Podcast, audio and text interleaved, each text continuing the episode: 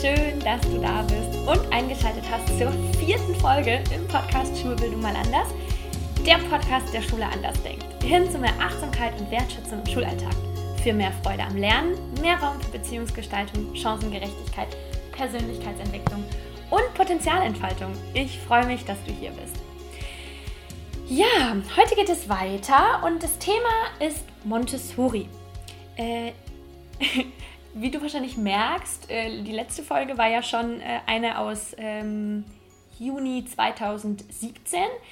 Ähm, die heute ist auch von vor zwei Jahren. Also du merkst, ich habe in meinem äh, alten äh, Ordner für au bereits aufgenommene ähm, Podcast-Folgen mal ein bisschen gestöbert und geschaut, was da noch so drin ist, was ähm, ich gerne hier noch veröffentlichen möchte.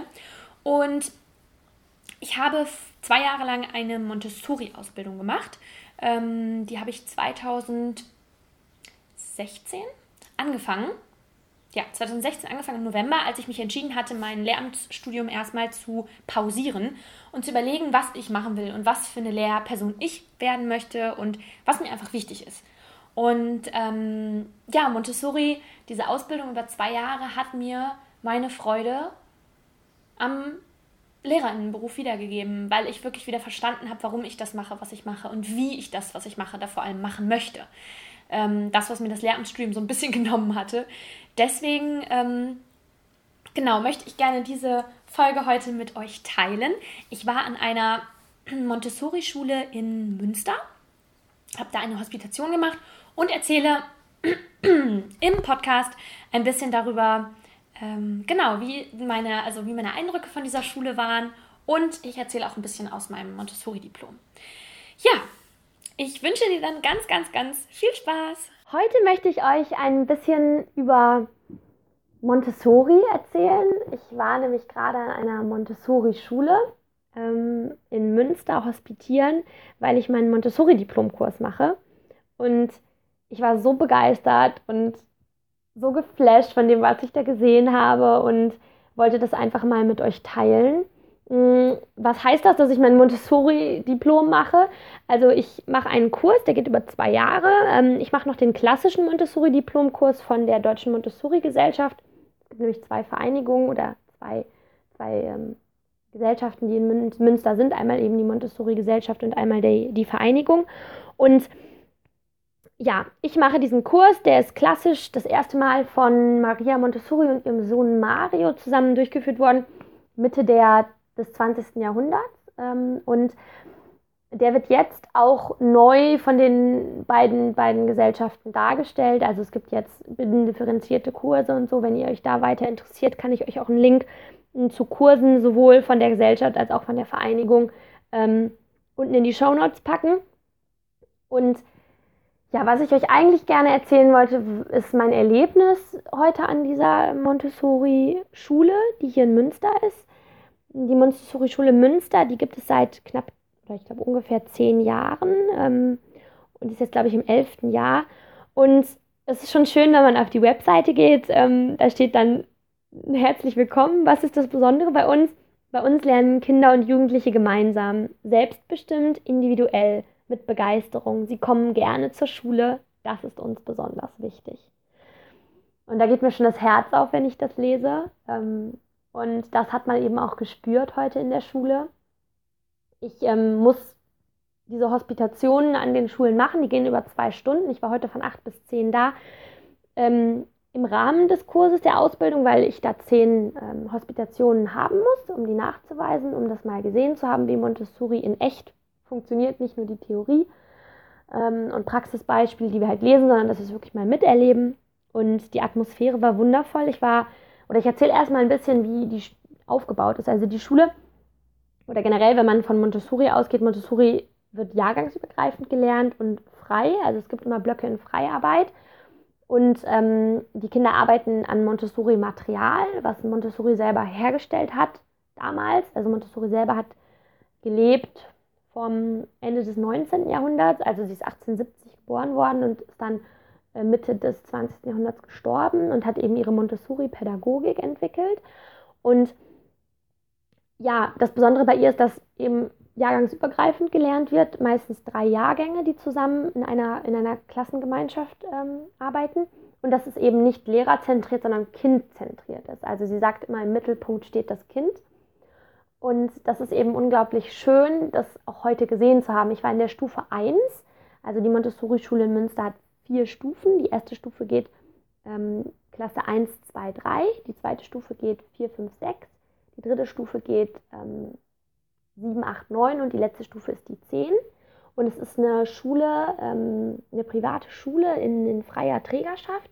Das heißt, die hat einen Förderverein, wird subventioniert zu, ich glaube, knapp 80 Prozent, ein bisschen unter 80 Prozent äh, vom Staat. Ähm, und die restlichen Prozent, die übrig bleiben, werden eben von dem Verein getragen. Das heißt, es gibt auch ein Schulgeld an der Schule. Und was ich so, so schön an dieser Schule finde, ist, dass es ein, äh, eine soziale Staffelung gibt. Das findet ihr auch auf der Internetseite. Ich werde euch die Internetseite von der Montessori-Schule auf jeden Fall auch ähm, unten verlinken, wenn euch da das weiter interessiert. Wenn ihr vielleicht ähm, ja, entweder selber Studierende seid im Umkreis von Münster, wenn ihr Lehrer seid im Umkreis von Münster, wenn ihr Eltern seid im Umkreis von Münster, die sich für diese Schule interessieren, guckt da drauf. Ähm, kommt selber hospitieren. Die haben immer, ich glaube, zwei oder drei Termine im Schuljahr, also im Schulhalbjahr, um zu hospitieren. Und ähm, ja, es ist wirklich unglaublich interessant. So, um zurückzukommen auf die Schule. Ich war in der ersten Stufe und habe mir angeguckt, wie gearbeitet wird. Also das heißt, ich habe mich einfach hinten reingesetzt mit äh, drei anderen, ähm, die auch hospitieren waren, wollten. Und habe mir einfach an, habe mich auf ein, ein Kind konzentriert. In dem Montessori-Diplom geht es nämlich darum, verschiedene, ähm, also Hospitationen unter verschiedenen Blickwinkeln zu machen. Und das jetzt war eine Hospitation, wo ich ähm, mich auf ein Kind fokussieren sollte und schauen sollte, wie genau dieses Kind arbeitet, um so mein, mein Beobachtungs, meine Beobachtungsgabe zu, zu stärken und eben mich darauf zu fokussieren, was macht das Kind, wie macht das Kind das. Um, genau. Und es war so schön zu sehen, ähm, wie dieses Kind gearbeitet hat. Also auch dieser Fokus auf dieses eine Kind war unglaublich toll, weil das Kind hat, ähm, ist gekommen, also die haben von, äh, der Unterricht startet um 8.15 Uhr und dann haben die von, ähm, nee, gar nicht. Der Unterricht startet um 8.30 Uhr und die haben von 8 bis 8.30 Uhr eine offene Eingangsphase. Das heißt, die Schüler können ähm, in dieser Phase kommen und auch äh, ankommen und sollen eben um 8.30 Uhr auf jeden Fall anfangen, dann äh, zu arbeiten und können sich das halt selber aussuchen. Also der Raum ist vorbereitet. Ähm, das sieht total toll aus. Also wenn ihr euch mal bei Google einfach eingebt, Montessori, äh, vorbereitete Umgebung. Das ist sehr interessant, gerade in den, in den jüngeren Stufen. Ich war ja jetzt auch wirklich in der Stufe 1, wo die Kinder von der also klassischen ersten Klasse bis dritten Klasse drin waren. Und das ist unglaublich schön zu sehen, weil es ist alles ganz hell mit hellen Möbeln. Es sind offene Regale, wo das Material vorbereitet steht. Da ist dann Material zu Mathematik, dann gibt es Material zu ähm, Deutsch und zum den Naturwissenschaften, also kosmische Erziehung ist das bei, heißt es bei Maria Montessori, gibt es Material und ganz, ganz toll alles, alles aufbereitet, ähm, sodass die Kinder eben selbstständig an dem Material arbeiten können. Und meistens gibt der Lehrer ähm, bei dem Material eine Einführung und erklärt entweder in kleinen Gruppen oder einzeln, wie dieses Material zu benutzen ist. Und dann können die Schüler sich das selbstständig nehmen. Ja, und es ist wirklich, wirklich toll zu sehen, wie dieses Kind sich dieses Material selber genommen hat, ähm, es hat dann so Karten gearbeitet, wo Wörter drauf standen. Und diese Wörter hat das Kind dann in ein Heft abgeschrieben.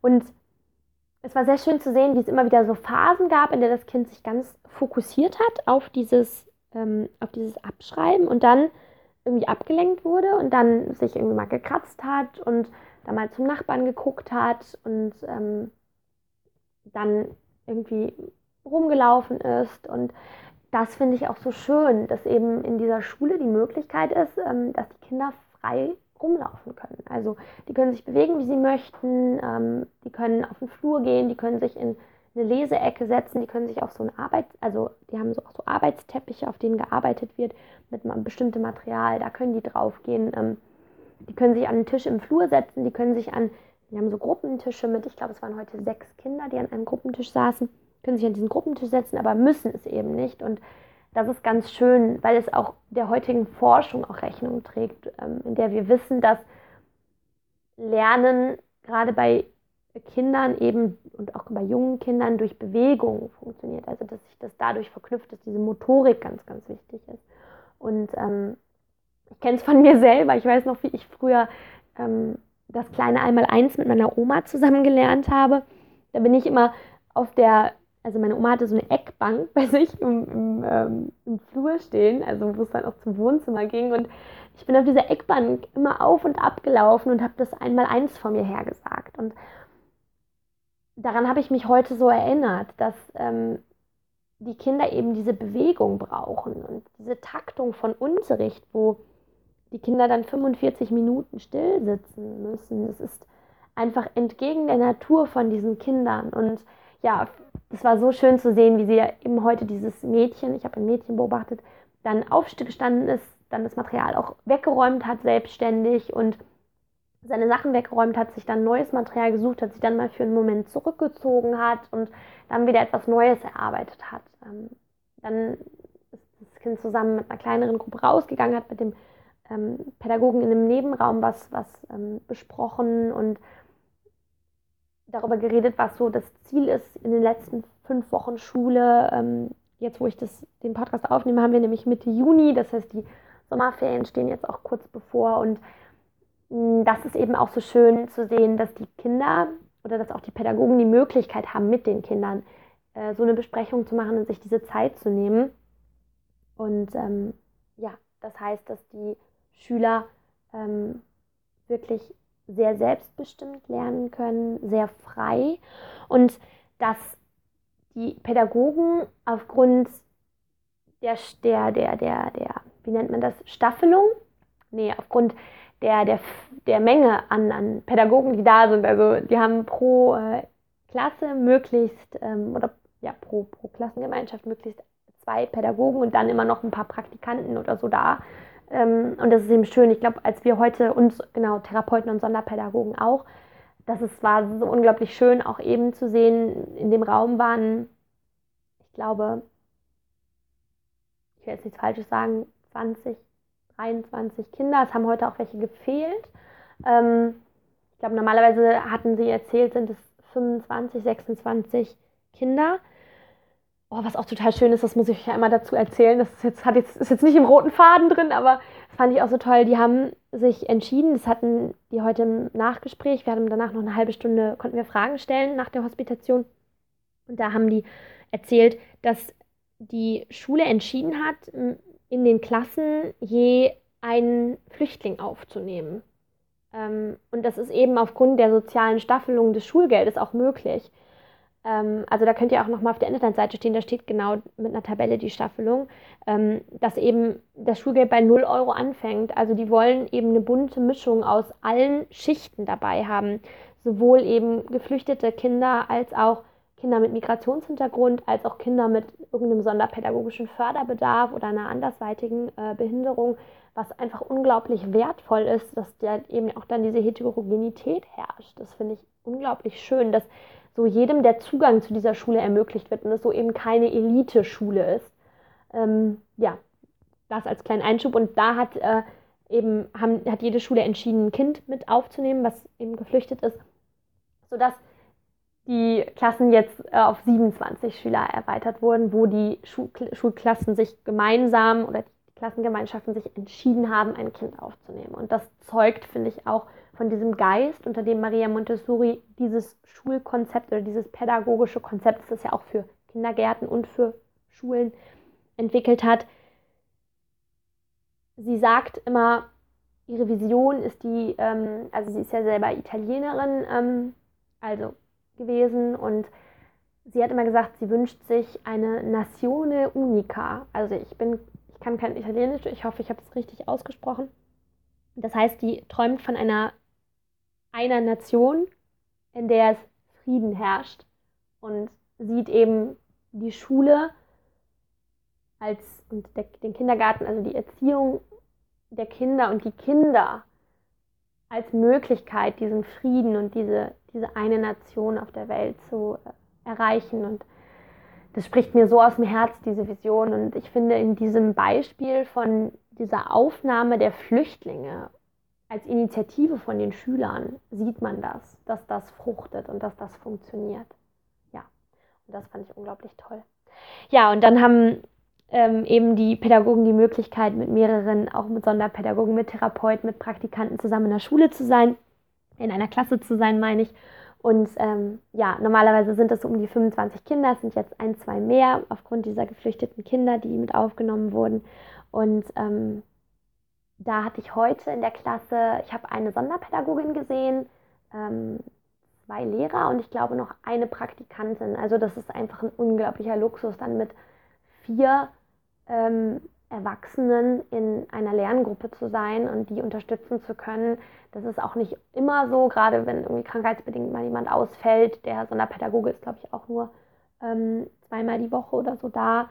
Also es ist auch nicht immer so, aber heute war es einfach unglaublich schön, das mal so zu sehen und ähm, die Lernbereitschaft der Kinder zu sehen. Es war auch ganz schön, im Hintergrund ist ähm, Musik gelaufen, also die haben Lautsprecher gehabt und da lief dann so ganz ruhige Musik, bei der die Kinder dann auch super arbeiten konnten. Und ähm, ja, dann gab es so eine Klingel, wo dann mit geklingelt wurde, wenn ähm, es ein bisschen zu laut wurde oder wenn der Lehrer was sagen wollte. Und ähm, diese Zusammenarbeit sowohl zwischen den Schülern als auch zwischen den äh, Lehrern, als auch zwischen Eltern und Lehrern zu äh, zwischen Eltern, zwischen Schülern und Lehrern zu sehen, war einfach unglaublich schön, unglaublich inspirierend und inspiriert mich jetzt auch, das mit euch zu teilen und euch ans Herz zu legen, euch diese Schule mal anzugucken.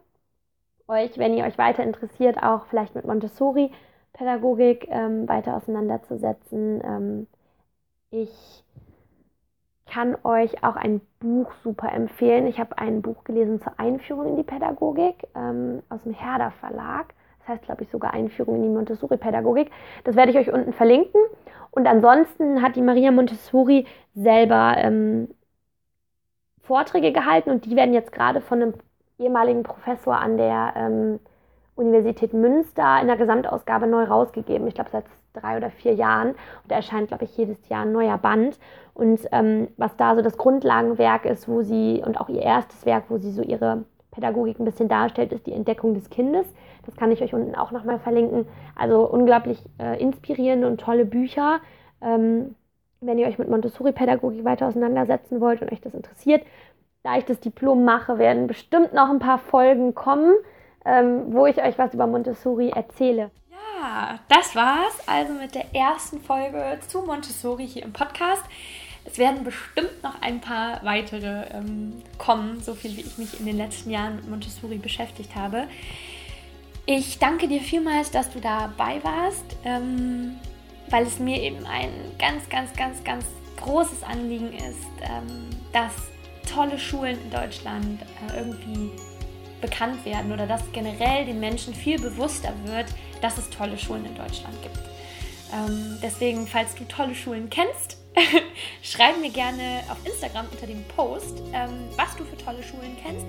Ähm, du kannst auch gerne alle Fragen und Kommentare darunter setzen. Ich freue mich da auf einen regen Austausch zum Thema Montessori. Gerne auch kritische Äußerungen über deine Erfahrungen ähm, in Montessori-Schulen oder Kindergärten. Montessori ist ja nun mal nicht auch Montessori. Kommt ja immer auch sehr darauf an, wie die Einrichtung das äh, definiert. Deswegen freue ich mich da riesig auf einen Austausch. Bin auch total gespannt, was du vielleicht für Themenvorschläge hast, was dich zum Thema Montessori vielleicht interessiert. Und vielleicht kann ich dann dazu auch nochmal eine Podcast-Folge machen. Du findest alles wie immer unter schulbildung.mal.anders. Ich freue mich riesig, von dir zu lesen. Lass mir ähm, eine Rezension und 5 Sterne hier, wenn es dir super gefallen hat. Und schreib mir gerne dazu, was dir gefallen hat. Ich freue mich total darüber. Teil die Folge gerne mit all deinen LehrerkollegInnen, mit Kommilitoninnen, mit Freundinnen, mit allen, wo du denkst, boah, das könnte die irgendwie inspirieren, mit anderen Eltern, ähm, damit wir halt gemeinsam einfach dazu inspirieren können, wie viele wundervolle Schulen es in Deutschland gibt und einfach, dass wirklich viel im Bildungssystem möglich ist, wenn man es halt möchte.